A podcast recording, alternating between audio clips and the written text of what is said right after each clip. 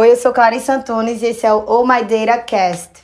Sabe aquela voz que você fica ouvindo do além com anúncios de produtos e serviços e pessoas falando de um determinado tema de forma persistente? Pois é, assim, assim funciona a comunicação omnichannel, que vem sendo amplamente difundida nos meios digitais e fora dele, mas poucas pessoas sabem como implementar no seu negócio. E eu vou explicar para vocês como funciona.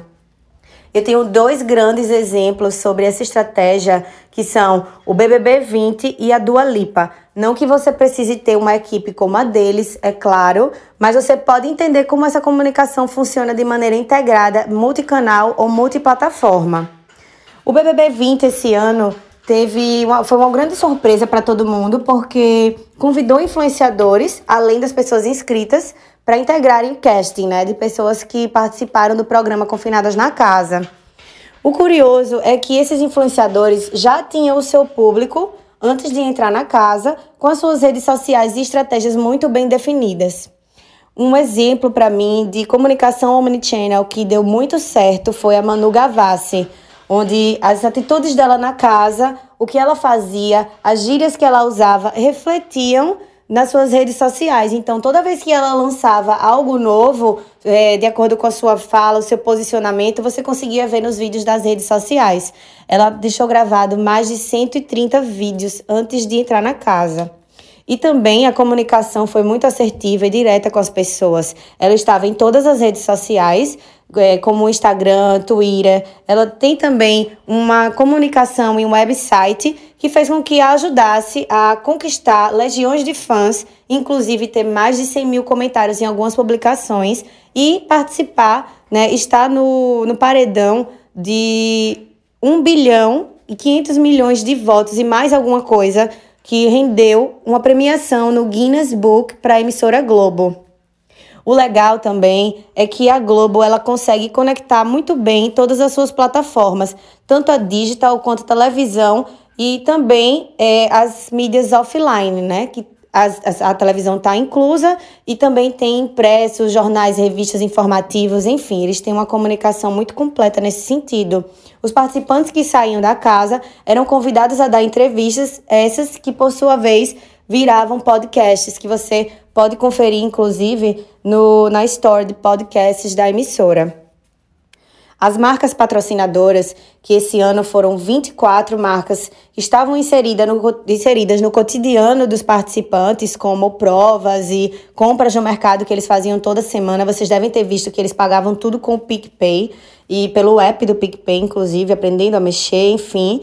É, elas também faturaram muito com isso, milhões, e inclusive contratos com os influenciadores que é, já saíram da casa. Eles conseguiram conquistar esse público que já seguia os influenciadores e o admiravam, e também é, fazer lançamentos, fazer um awareness muito completo de novos produtos ou serviços que eles oferecem às pessoas. Eles conseguiram conquistar esse público, né, que já admiravam esses participantes e vão continuar é, tendo muitos frutos disso por muito tempo, mesmo que o programa já tenha acabado. Engraçado é que a Manu Gavassi sempre mencionava a Dua Lipa. Ela fazia as coreografias dela, adorava as músicas e, e tinha a cantora, a cantora como uma referência dentro da casa. O que fez com que a Dua Lipa voltasse com músicas que foram lançadas há anos atrás para as paradas de sucesso, né? Em apps de música, streamings, programas de televisão e tudo mais. É, a ligação que o BBB tem com Dua Lipa, além dessa, é que a Dua Lipa também tem uma comunicação integrada muito assertiva. Ela recentemente contou que precisou lançar o seu último álbum de casa por conta do isolamento social. E esse boom que aconteceu por conta da participante do BBB fez, ajudou muito a cantora a voltar para as paradas de sucesso e conseguir lançar esse álbum de forma muito assertiva, alcançando muito mais pessoas do que ela imaginava. Foi uma surpresa muito bem-vinda. E sobre a história da Dua Lipa, ela começou muito nova, né? ela tem menos de 25 anos, e desde os 14 ela tem um stylist que sempre a ajudou a construir a sua identidade, a forma como ela se vestia, a forma como ela se comportava. E o seu pai, ele era vocalista de uma banda e também trabalhava com marketing Isso a ajudou muito a integrar essa comunicação. Ela começou lançando covers de músicas famosas no YouTube, gerando milhões de acessos e pessoas assistindo os seus vídeos, o que fez com que fortalecesse o seu nome desde nova. E ela sempre teve, como eu falei, uma personalidade na hora de se vestir. Ela sempre usou roupas retrô, é, repaginadas para o mundo que a gente vive, né? Para esses tempos atuais. Então imagine você com um jeito único de se vestir, é, uma, uma equipe bacana por trás, te ajudando a formatar a sua comunicação, como você se comporta na mídia, e também uma boa cantora, né? Porque isso é essencial. E essa distribuição dessa comunicação em vários canais delas, é, lançamentos exclusivos, periodicamente, é, com um alcance absurdo, fez com que as marcas de moda internacionais a contratassem para estrelar campanhas, capas de revista. Ela conseguiu vários contratos com marcas do mundo da moda, como a Saint Laurent, a AGM e outras. Então você imagina, tudo isso bem formatado. Ela conseguiu conquistar o público da moda e ainda sabe cantar muito bem, diga-se de passagem. Então ela conseguiu estourar a partir daí e hoje ela, já, ela faz muito sucesso. Né? Ela conseguiu conectar vários meios de comunicação e públicos diferentes, porque em 2017, por exemplo, ela deu, foi o boom dela e ela conseguiu. É, entrar na vida das pessoas como mágica. Você viu o nome dela em todos os lugares. Ela conquistou centenas de prêmios do mundo da música. Ela fez parcerias com artistas internacionais, DJs conhecidos, o que ajudou também a conquistar o público dessas pessoas. Então tudo foi muito bem desenhado. Toda essa estratégia, ela foi muito bem feita, porque ela conseguiu distribuir de forma assertiva nos canais de comunicação em que esses públicos estavam.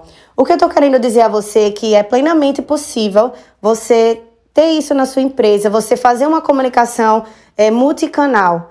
Porque eu vou dar um exemplo. Muitas pessoas que me procuram para assessoria, eles vêm com a ideia de que eles precisam ter as redes sociais bem configuradas.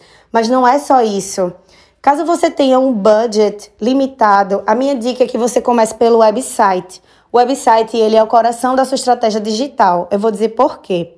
Você consegue é, perceber de onde as pessoas vêm, o que é que elas estão interessando em, se interessando em ver, o que elas não estão se interessando em ver. Você consegue redefinir estratégias que você já tinha lançado anteriormente para conseguir converter essas pessoas. Você consegue ter um marketing de conteúdo e um SEO bem configurado que vai te ajudar a ser bem posicionado nos mecanismos de buscas quando as pessoas buscam por palavras-chave aleatórias que não necessariamente sejam o que você vende. Você não precisa fazer uma venda impositiva. Então vou dar um exemplo. A Dua Lipa, ela sempre conseguiu ser encontrada quando você procurava por marcas internacionais da moda. E você, sem querer, entrava no site dela ou acessava um conteúdo que ela tinha produzido ou que alguém tinha produzido falando dela de forma orgânica, porque gerou um buzz, né? Que é quando a gente fala que algo viraliza nas redes sociais, um tema viraliza e é distribuído por várias pessoas que são disseminadores da sua informação. Então, com todo, todo esse buzz acontecendo, ela conseguiu conquistando, ir conquistando vários públicos como um efeito dominó. Você pode também, caso você tenha um website, fazer um retargeting, usando ferramentas de distribuição de e-mail marketing com temas que as pessoas estão interessadas em ver, porque você já vai ter conseguido captar esses dados de navegação por conta do site que você tem. Claro que você não vai sair é, captando site, a uh, desculpa, dados à torta e à direito. Você vai entender como a pessoa funciona dentro do seu site o que ela quer ver. E você consegue fazer campanhas exclusivas, tanto para as pessoas que já, já são seus clientes, ou para alguém que se interessou entrando na sua página em algum momento, não executou alguma ação e você vai chamá-la, né? Você vai é, enviar um e-mail marketing com um call to action para que ela volte para executar aquela ação, porque ela já se demonstrou interessada naquilo. As redes sociais são extremamente importantes também, mas é preciso você, você entender que cada rede social tem uma comunicação diferente. Então vamos supor que você desenvolva um conteúdo para Instagram e compartilhe no Facebook ou no Twitter.